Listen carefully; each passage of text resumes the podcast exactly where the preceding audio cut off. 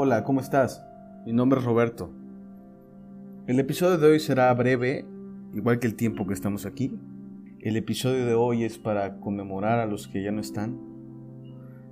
El 2 de noviembre en México festejamos a los muertos, amigos, familia, que se nos adelantaron en este viaje llamado vida.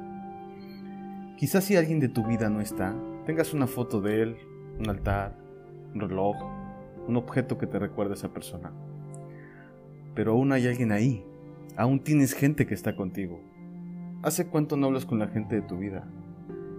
Quizás alguno de tus padres, hermanos, hijos, amigos, tu gente ya se adelantó en este andar. ¿Y qué pasa? ¿Quién te quedó todavía? ¿A quiénes tienes aún? Hay personas de tu vida que aún siguen aquí. ¿Cuánto tiempo les dedicas? ¿Cuánto tiempo estás con ellos? ¿El tiempo que estás con ellos es de verdad? ¿O solo estás por estar? ¿Abres tu corazón? ¿O solo peleas, evades? ¿Hace cuánto no le escribes o le marcas a ese amigo que hoy no está cerca de ti? ¿Hace cuánto no le dices te amo a tu mamá, a tu papá, a tus hermanos? ¿Hace cuánto no abrazas? ¿Qué esperas? La vida es un momento, esto es un ratito, deja de aplazar el tiempo. Olvídate del mañana le marco, del estoy ocupado, del estoy cansado del mañana que está más libre, lo paso a ver. Estoy cansado de escuchar a las personas decir, es que justo ayer iba a marcarle, pasé afuera de su casa y me iba a bajar a verlo.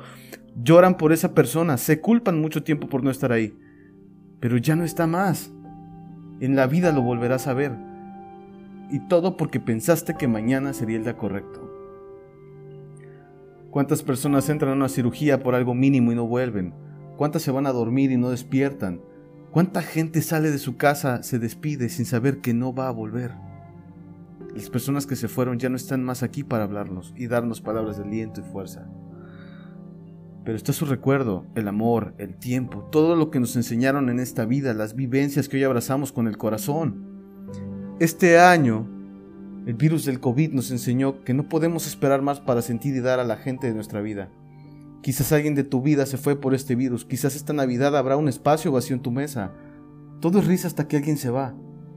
Y si tú no has perdido a nadie por esto, da gracias y aprovecha el tiempo que aún te queda, porque no sabemos cuánto más podremos estar.